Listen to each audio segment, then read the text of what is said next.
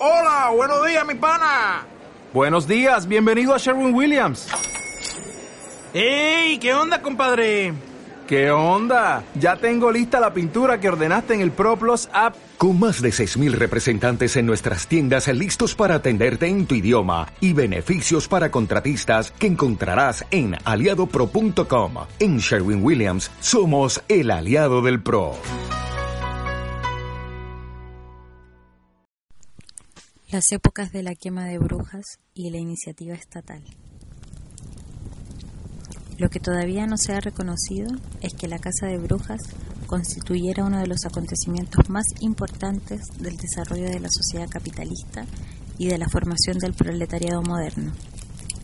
El desencadenamiento de una campaña de terror contra las mujeres, no igualada por ninguna otra persecución, debilitó la capacidad de resistencia del campesinado europeo al ataque lanzado en su contra por la aristocracia terrateniente y el Estado. En una época, cabe recordar, en que la comunidad campesina comenzaba a desintegrarse bajo el impacto combinado de la privatización de la tierra, el aumento de los impuestos y la extensión del control estatal sobre todos los aspectos de la vida social. La Casa de Brujas ahondó la división entre hombres y mujeres, inculcó a los hombres el miedo al poder de las mujeres y destruyó un universo de prácticas, creencias y sujetos sociales cuya existencia era incompatible con la disciplina del trabajo capitalista, redefiniendo así los principales elementos de la reproducción social. En este sentido, y de un modo similar al ataque a la cultura popular y al gran encierro de pobres y vagabundos en workhouses y casas correccionales, la casa de brujas fue un elemento esencial de la acumulación originaria y de la transición al capitalismo. Más adelante veremos qué tipo de miedos logró disipar la casa de brujas en la clase dominante y qué efectos tuvo esta en la posición de las mujeres en Europa. Ahora quiero subrayar que, contrariamente a la visión propagada por la Ilustración, la casa de brujas no fue el último destello de un mundo feudal agonizante. Es bien sabido que la supersticiosa Edad Media no persiguió a ninguna bruja. El mero concepto de brujería no cobró forma hasta la Baja Edad Media y nunca hubo juicios y ejecuciones masivas durante los años oscuros. A pesar del hecho de que la magia impregnaba la vida cotidiana y de que desde el Imperio Romano, tardío, había sido temida por la clase dominante como herramienta de insubordinación entre los esclavos. En los siglos 7 y 8 se introdujo el crimen de maleficium en los códigos de los nueve reinos teutónicos, como había ocurrido con el código romano. Esta era la época de la conquista árabe que aparentemente enfervorizó los corazones de los esclavos en Europa ante la perspectiva de libertad, animándoles a tomar las armas contra sus dueños. Esta innovación legal puede haber sido así una reacción al miedo generado entre las élites por el avance de los sarracenos, que según se creía eran grandes expertos en las artes mágicas. Pero en aquella época solo eran castigadas por maleficium las prácticas mágicas que infligían daño a las personas y a las cosas, y la Iglesia solo usó esta expresión para criticar a quienes creían, que, creían en los actos de magia. La situación cambió hacia mediados del siglo XV en esta época de revueltas populares, epidemias y crisis feudal incipiente, tuvieron lugar los primeros juicios a brujas en Francia meridional, Alemania, Suiza e Italia.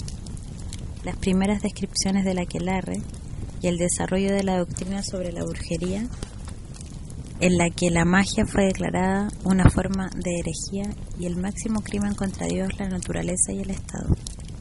Entre 1535 y 1400 entre 1435 y 1487 se escribieron 28 tratados sobre brujería, culminando en la víspera del viaje de Colón con la publicación en 1486 del tristemente celebrado Maleus Maleficarum, que, de acuerdo con una nueva bula papal sobre la cuestión, las sumis desiderantes de Inocencio VIII señalaba que la Iglesia consideraba la brujería como una nueva amenaza. No obstante, el clima intelectual que predominó durante el Renacimiento, especialmente en Italia, siguió caracterizado por el escepticismo respecto a todo lo relacionado con lo sobrenatural. Los intelectuales italianos, desde Ludovico Ariosto hasta Giordano Bruno y Nicolás Maquiavelo, vieron con ironía las historias clericales sobre los actos del diablo, haciendo hincapié en cambio en el poder inicuo del oro y el o el dinero. No encantos sino monedas es el lema de uno de los personajes de una comedia de Bruno, que resume la perspectiva de la élite intelectual y los círculos aristocráticos de la época. Fue después de mediados del siglo XVI, en las mismas décadas en que los conquistadores españoles subyugaban a las poblaciones americanas, cuando comenzó a aumentar la cantidad de mujeres jugadas como brujas, así como la iniciativa de la persecución pasó de la Inquisición a las cortes seculares. La Casa de Brujas alcanzó su máximo punto entre 1580 y 1630, es decir, en la época en que las relaciones feudales ya estaban dando paso a las instituciones económicas y políticas típicas del capitalismo mercantil. Fue en este largo siglo de hierro cuando prácticamente por medio de un acuerdo tácito entre países a menudo en guerras entre sí, que se multiplicaron las hogueras al tiempo que el Estado comenzó a denunciar la existencia de brujas y a tomar las iniciativas en su persecución. La Constitutio Criminalis Carolina, el Código Legal Imperial promulgado por Carlos V en 1532, estableció que la brujería sería penada con la muerte. En la Inglaterra protestante, la persecución fue legalizada a través de tres actas del Parlamento aprobadas en 1542, 1563 y 1604. Esta última introdujo la pena de muerte incluso en ausencia de daño a personas o a cosas. Después de 1550, en Escocia, Suiza, Francia y los Países Bajos españoles, se aprobaron también leyes y ordenanzas que hicieron de la brujería un crimen capital e incitaron a la población a denunciar a las sospechosas de brujería. Estas fueron expedidas nuevamente en los años siguientes, para aumentar la cantidad de personas que podían ser ejecutadas y nuevamente para hacer de la brujería como tal y no de los daños que supuestamente provocaba un crimen grave. Los mecanismos de la persecución confirman que la caza de brujas no fue un proceso espontáneo, un movimiento desde abajo al que las clases gobernantes y administrativas estaban obligadas a responder. Como Cristina Larner ha demostrado para el caso de Escocia, la Casa de Brujas requería una vasta organización y administración oficial. Antes de que los vecinos se acusaran entre sí o de que comunidades enteras fueran presas del pánico, tuvo lugar un adoctrinamiento sostenido en que las autoridades expresaron públicamente su preocupación por la propagación de las brujas y viajaron de aldea en aldea para enseñarle a la gente a reconocerlas, en algunos casos llevando consigo listados de mujeres sospechosas de ser brujas y amenazando con castigar a quienes les dieran asilo o les brindaran ayuda. A partir del sínodo de Aberdeen, los ministros de las iglesias presbiterianas de Escocia recibieron órdenes de preguntarle a sus feligreses bajo juramento si sospechaban que alguna mujer fuera bruja. En las iglesias se colocaron urnas que permitían que los informantes permanecieran en el anonimato. Entonces, después de que una mujer cayera bajo sospecha, el ministro exhortaba a los fieles desde el púlpito a que testificaran en su contra, estando prohibido brindarle asistencia alguna. En otros países también se solicitaban denuncias. En Alemania, esta era la tarea de los visitantes designados por la Iglesia luterana que el con el consentimiento de los príncipes alemanes. En Italia septentrional, los ministros y las autoridades alimentaban las sospechas y se aseguraban de que acabaran en denuncias. También se aseguraban de que las acusadas estuvieran completamente aisladas, forzándolas, entre otras cosas, a llevar carteles en sus vestimentas para que la gente se mantuviera alejada de ellas. La Casa de Brujas fue también la primera persecución en Europa que usó propaganda multimedia con el fin de generar una psicosis de masa entre la población. Una de las primeras tareas de la imprenta fue alertar al público sobre los peligros que suponían las brujas a través de panfletos que publicitaban los juicios más famosos y los detalles de sus hechos más atroces. Para este trabajo se reclutaron artistas, a quien debemos algunos de los retratos de brujas más mordaces, pero fueron los juristas, magistrados y demonólogos frecuentemente encarnados en la misma persona quienes más contribuyeron a la persecución.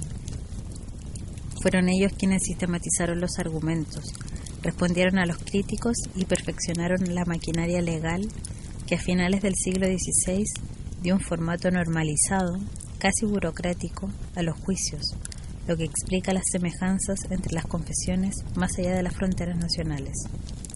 En su trabajo, los hombres de la ley contaron con la cooperación de los intelectuales de mayor prestigio de la época, incluidos filósofos y hombres de ciencia que aún hoy son elogiados como los padres del racionalismo moderno. Entre ellos estaba el teórico político inglés Thomas Hobbes, quien a pesar de su escepticismo sobre la existencia de la brujería, aprobó la persecución como forma de control social. Enemigo feroz de las brujas, obsesivo en su odio hacia ellas y en sus llamamientos a un baño de sangre, fue también John Bodin, el famoso abogado y teórico político francés a quien el historiador Trevor Roper llama el Aristóteles y el Montesquieu del siglo XVI. Bodin, al que se le acredita la autoría del primer tratado sobre la inflación, participó en muchos juicios y escribió un libro sobre pruebas en el que se insistía en que las brujas debían ser quemadas vivas en lugar de ser misericordiosamente estranguladas antes de ser arrojadas a las llamas, que debían ser cauterizadas, así su carne se pudría antes de morir, y que sus hijos también debían ser quemados. Odín no fue un caso aislado. En este siglo de genios, Bacon, Kepler, Galileo, Shakespeare, Pascal, Descartes, que fue testigo del triunfo de la revolución copernicana, el nacimiento de la ciencia moderna y el desarrollo del racionalismo científico. La brujería se convirtió en uno de los temas de debate favoritos de las élites intelectuales europeas. Jueces, abogados, estadistas, filósofos, científicos y teólogos se preocuparon por el problema, escribieron panfletos y demonologías, acordaron que este era el crimen más vil y exigieron que fuera castigado. No puede haber duda entonces de que la Casa de Brujas fue, una iniciativa política de gran importancia. La Iglesia Católica proveyó el andamiaje metafísico e ideológico para la Casa de Brujas e instigó a la persecución de las mismas de igual manera en que previamente había instigado la persecución de los herejes. Sin la Inquisición, las numerosas bulas papales que exhortaban a las autoridades seculares a buscar y castigar a las brujas, y sobre todo, sin los siglos de campañas misóginas de la Iglesia contra las mujeres, la caza de brujas no hubiera sido posible. Pero al revés de lo que sugiere el estereotipo, la caza de brujas no fue solo un producto del fanatismo papal o de las maquinaciones de la Inquisición romana. En su apogeo, las cortes seculares llevaron a cabo la mayor parte de los juicios, mientras que en las regiones en las que operaba la Inquisición, Italia y España, la cantidad de ejecuciones permaneció comparativamente más baja. Después de la reforma protestante, que debilitó el poder de la Iglesia católica, la Inquisición comenzó incluso a contener el celo de las autoridades contra las brujas, al tiempo que intensificaba la persecución de los judíos. Además, la Inquisición siempre dependió de la cooperación del Estado para llevar adelante las ejecuciones, ya que el clero debía evitar la vergüenza del derramamiento de sangre. La colaboración entre la Iglesia y el Estado fue aún mayor en las regiones donde predominó la reforma, en aquellas donde el Estado se había convertido en la Iglesia, como en Inglaterra, o la Iglesia se había convertido en Estado, como en Ginebra y en menor grado en Escocia. Aquí una rama del poder legislaba y ejecutaba, y la ideología religiosa relevaba abiertamente sus connotaciones políticas. La naturaleza política de la Casa de Brujas también queda demostrada por el hecho de que tanto las naciones católicas como las protestantes en guerra entre sí en todo lo demás, se unieron y compartieron argumentos para perseguir a las brujas. Así, no es una exageración decir que la Casa de Brujas fue el primer terreno de unidad en la política de las nuevas naciones-estados europeas, el primer ejemplo de unificación europea después del cisma de la Reforma. Atravesando todas las fronteras, la Casa de Brujas se diseminó desde Francia e Italia a Alemania, Suiza, Inglaterra, Escocia y Suecia. ¿Qué miedos, miedos instigaron semejantes políticas genocidas concertadas? ¿Por qué se desencadenó semejante violencia y por qué fueron las mujeres su objetivo principal?